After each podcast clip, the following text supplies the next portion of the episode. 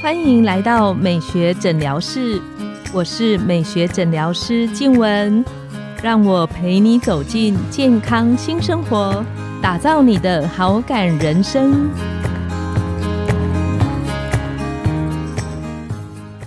Hello，各位听众朋友们，大家好，我是你们的主持人静文，欢迎来到美学诊疗室。我们这一系列里面，我们有邀请到整形外科的刘昌杰医师。来跟我们聊到很多关于孩子的伤口怎么照顾。那我在跟刘医师聊天的过程当中，发现，哇哦，刘医师一样家里有三个孩子。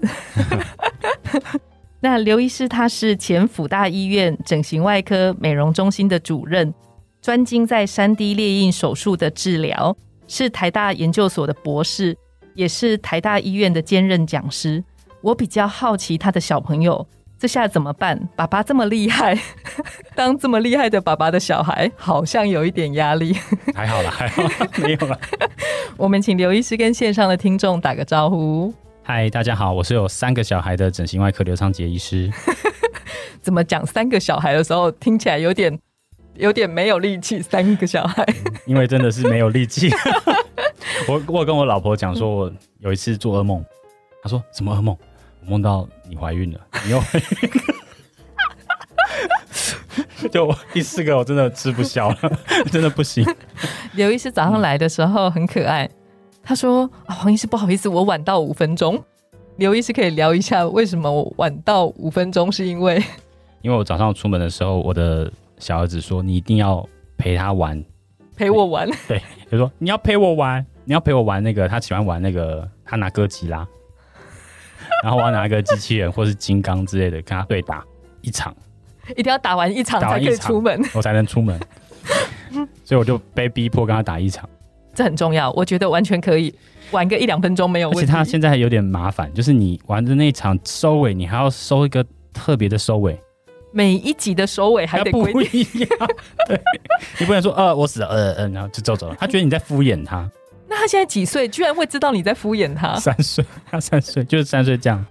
所以我每次还要想一些花招。像我今天想的花招，就是我因为我一定操作那个比较弱的那个，因为你是不可以打赢的。对，我就是拿金刚，然后他就是拿那个最新版本的熔岩哥吉拉。不知道大家听众有没有听过？他就很爱那个恐龙，以前是爱恐龙，现在是恐龙的升级版，就是哥吉拉。然后他就是那一定是我一定要打输嘛。那这次我要把金刚折成，就是像是那种蟑螂死掉的那种翻肚的那个样子。然后我输了，哇，变成这样子，然后他就很开心，他就说啊，蟑螂死掉了那种感觉。可以了，你 可以，我可以走了，我放你。对我制造出一个新的画面，你可以了。我说好，拜拜拜拜，我今天才走。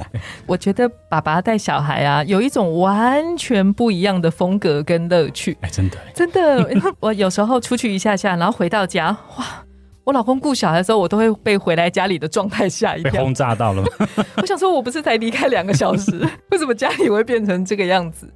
但是爸爸顾小孩其实是真的蛮有乐趣的。但是我想要特别请问刘医师，就是你非常的忙碌，是整形外科的医生，门诊有很多的患者，然后你又从台大研究所的博士班毕业，那在这么多还要上学会演讲，去当讲师。那在这么忙碌的时间里面，你用什么时间陪伴孩子？主要都是每天的晚上了。但下了班回到家，他还醒着吗？通常妈妈都会赶快把他赶去睡觉。也还好，我现在平均回家的时间差不多就是九点，晚上九点是还可以，还没睡着。跟我女儿一样，我觉得她都七点多故意先睡一轮，然后等爸爸妈妈回来之后，开始跟爸爸妈妈玩到半夜。我我老大是十岁啦，然后老二九岁，然后在老三比较小三岁。那老三他通常是下午两点到三点睡觉，那其他时间他都醒着的。那他体力不错哦，体力还好啊，所以就是以就是至少我回去的时间，他们一定都醒着，而且他们也很习惯我那个时间会回来。他们会等着你，他们等着我。然后那个时候呢，我就会第一步就会先吃东西，因为工作对，因为我已经就是有一种半节食状态到现在。半节食就是说我一整天都不吃，我回家就吃一餐这样子。那早餐吃吗？不吃都不吃，我吃很久了。已经是强烈版的一六八。这个已经不叫六八了，这样叫二三一。二三一，对对，这个这个可以再开一集讲这个。那我都回来，那回来的话，我就会点一些什么卤味啊，什么什么什么那个好吃的东西，就是带回家很乐色的食物了。爸爸完全做错误的示范，炸鸡呀什么的。所以回想我的我小朋友就会在那个时候都 hold 住不刷牙，因为要吃我的东西，冲过来，冲过来，然后然后我每次买一包，然后就会我只吃到三分之一之类的。啊，全部人抢着吃，所以就是实际在这个互动中，也会让我们的感情很好，一直维持到很好的状态嘛。所以妈妈们偶尔要让小朋友跟爸爸吃垃圾食物，对，然后妈妈就会旁边就会，嗯，怎么这么不健康的东西？但是像你这样工作一整天，下班之后回到家，应该是一个蛮疲倦的状态。大部分的爸爸都会希望。就小朋友赶快去睡觉了，让我自己一个人安静一下。你怎么在那个情况下去做平衡？看到孩子们，然后可以这样跟他一起吃东西，也不会，我很蛮乐在其中的。而且如果我提早，比如说八点半的话，我就会看他们功课，一边吃一边看功课，这样吃得下去。然后我要求他们有一定的要求啦，也应该说有点苛刻的要求，这大家听听就好。就是每次考试你要考一百分。真假？哎，我喜欢这个版本。我们现在大家都说，我们没有要求小孩要考一百分。没有，我要求他每一科、每一次考试都要考一百分。如果这么简单的东西你考不到一百分的话，你将来怎么生活呢？你怎么在这个社会上生活呢？就是有点偏激了哈。那所以，如果你没有考到一百分的惩罚是什么？等下卤味要少吃一口。不是，是我吃完卤味的嘴巴，你少一分，让我亲一下。好可怕！因为爱的教育，以前是打一下，现在是亲一下，他们也觉得很恐怖。我理解，万一考八十分，那还得了？哎，没有，我现在设定不一样，所以就是如果是八十分的话，就要让我的爸爸，他们的爷爷亲两下。我不敢接下去讲我吧，就是让不熟的人亲，比较不熟啦。因为就是我比较熟，我懂，当然比较不熟人亲，那这样子，我们就是用利用这样的方式去做一个爱的教育。我我学起来，我还有老三，目前效果好像还不错。这个比被打小手还可怕。对，那像这样子回去相处的时间啊，因为它相对是比较短一点点，因为孩子们可能十点多可能就预备去对睡觉。那在这相对比较短的时间里面。以你当整形外科医师，然后当爸爸的这个角色，你觉得这段时间里面，对你个人来说，为孩子做什么，或者是什么样的互动，你个人是觉得比较重要的？我觉得其实是还是在过程中带给一些机会教育。我觉得做什么都好，但是要给他一点机会教育。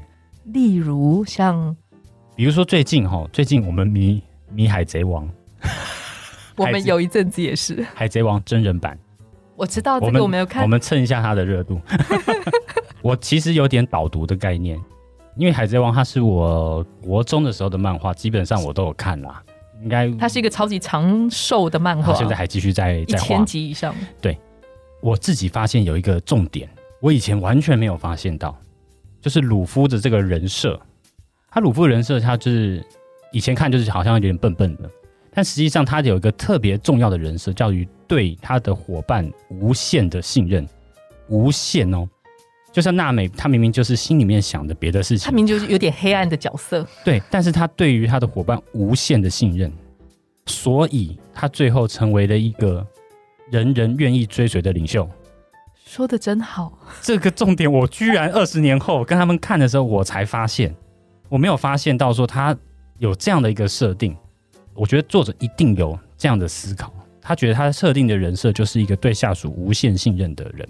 因为我也当主管当了几年下来，我发现你一直去怀疑你自己的员工，比如说他有没有认真上班呐，有没有迟到早退呀，什么这样子去盯的时候，其实这整个过程降下来就不信任你了。我们双方的你就没办法和谐的团队，那到最后他的就是离职，那这个就是不欢而散。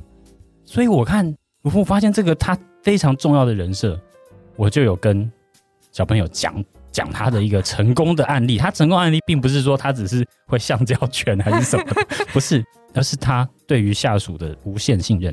这个重点那这个跟十岁的讲我还可以理解，跟三岁的那个讲，三岁没有三三岁，他家当然就是他现在都是他有叫我帮他买三把那个软软的那个剑，然后中间嘴巴夹了个剑，说我来了，我三刀流。对对对，而且那他还是处于那个阶段嘛，但是我跟十岁九岁讲，他们就好像有一点点听懂非懂，但他有那个概念进去。对，我觉得这个对他的教育来讲，可能会影响到他一生。上 Who knows 不知道。嗯，可是他如果当初。假设我，比如说二十年前我就知道这件事情是的话，我可能整个某些小细节的部分都会变得不一样。比如说社团上面啊，或者什么的，我的处事，看着我的最后我会做的一些决定都会不一样。是，所以我觉得很多这种小东西藏在里面，我蛮 enjoy 在跟他们分享这些看似小东西，但是蛮重要的一些，就是从生活中的一些小细节，然后跟他们分享你自己心里面的感受。对。那有时候像我现在通勤时间有时候有点长，我都会听一些 YouTuber 啊，或听一些 Podcast。是。当我听到好听的一段的时候，我回家就会想放给他们听。那他们会 OK 接收？他们就被我逼迫着听。我觉得九岁十岁还是可以，还可以，还可以。我们家十四岁十六岁完全就放牛吃草了。哦，对他可能 不想，那时候没办法。那还有特别想要请问刘医师的是，因为爸爸跟妈妈的角色其实是，我觉得他是一个。完全互补的一个概念，其实他们的个性属性是蛮不一样的。那你觉得，如果是你自己，你蛮期待要带给孩子们的礼物，就是蛮期待要带给他生命里的建造是什么？你知道，妈妈啊，关心的就是我们要吃的健康啊，然后要做运动啊，要喝水啊。但爸爸的思维好像又不一样。其实我都比较。呃，这样讲也不好意思啦。就是说，第一个要锻炼他们的技能，第二个要给他们人生的方向。这样听起来好像很沉重很多，但是其实我也是在带他们看卡通、看什么的，去给他们一些人生的方向。那锻炼技能，什么样的技能？你觉得是你希望帮助他们锻炼的？现在他们小朋友阶段，其实，在前两年，我就是让他第一个，我说你什么科目你稍微有点点追不上没有关系，但是你的英文、数学、国文三个一定要好。这是基本的基石，对。那再来的话，就要锻炼一个才艺。像我女儿就是钢琴。糟糕，我这样讲有点有点有点丢脸。她好像快要去检定了，我忘记时间，因为那天我不能去，那天我要看诊。所以拜托，没没有关系，有妈妈有 有妈妈岳母有爸爸妈妈，就是她钢琴是鉴定。对，因为我觉得在你在训练这个记忆的过程中，你会遇到挫折，你要怎么样去克服那个挫折？你会遇到压力，你要怎么去克服这个压力？蛮重要的。第三个的话就是带他们玩。嗯，我带他们玩绝对不是乱七八糟的玩。比如说，你今天就打电动七个小时，这样不是。我会管他们要玩什么游戏，你可以玩，但游戏要先去给我看。然后我一看，这太简单太幼稚了，不能玩，我把它扔掉。糟糕，我们家的动物，我很严格，我连玩都很严格。但是他们不会感觉到我的严格，是说我会让让他玩。比如说今天他玩 Switch 好了，嗯哼，好，你要玩可以啊，你要玩什么？他玩这个这个游戏，我说游戏太幼稚了，不行，你要玩这个《萨尔达传说：王国之泪》。糟糕，这听起来很幼稚，对不对？其实有点难呢。对，十岁的小朋友超难，他怎么样知道说他要解这个谜，去做这件事情才能达到这个任务？我叫他玩这个，你要玩可以，你玩这个。然后我就亲眼看到他们就开始玩，然后就开始拿他的 iPad，我也让他用 iPad，但是有他的时间限制啊，是是，去查怎么样去破。我发现他在这个过程中学会怎么样自己去解题。虽然说这个事情好像对 人家就很无无聊，但是我觉得这个过程是你怎么样努力去去做，然后去达到这件事情，然后去闯关去达到任务。对，所以我是觉得说，在这个过程中，我可以指引他一些方向，你去做这个，而不是去玩无脑的。游戏，这样这样真的是浪费时间了。这真的是在过程中没有学到东西。我觉得刘医师有一点很厉害，就是他完全贯彻寓教于乐的这个状态，看起来很有趣、很轻松。可是他要在这个过程当中，把他希望孩子们建立的的那个方向跟技能，无形中把他们灌输进去。不要像我二儿子，他前阵子看了《灌篮高手》，他就很想要打篮球啊。我说那没问题。爸爸，礼拜天早上，因为礼拜天我才有空，是我带你去打篮球。就是，诶，你中间看到樱木学了上篮，那我今天就带你，你就练习上篮。但因为他有这个，他看了以后，他就想要去学，他如果没看之前，你逼他去学，他怎么样都不会去学。所以就是类似这种机会式的，去让他慢慢慢慢去发掘他自己的兴趣。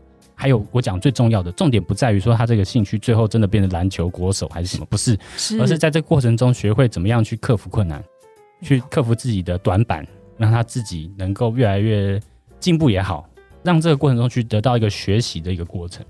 我觉得学习的学到什么东西是一回事，学习如何练习，如何学习，如何学习学习这件事情更重要。是如何学习，如何学习。对。我自己觉得，其实孩子们的天空是非常的宽广的。那如果我们有机会陪伴着他们，然后不设太多的框架，然后在那个过程当中有一种像是刚刚刘医师分享的一个引导，其实我们的陪伴，光是那个陪伴，就是它本身就有非常大的价值。嗯然后在过程的引导，然后不断的就是让孩子们在那个安全的环境里面，然后去发展他的自我，我觉得是一个非常棒的过程。对。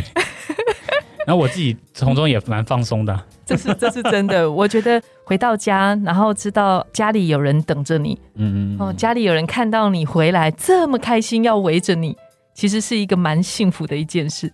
虽然养小朋友有一点累，下次不会做噩梦了。今天我们的节目就到了尾声，美学诊疗室欢迎你们再度光临，我们下次见，拜拜，拜拜。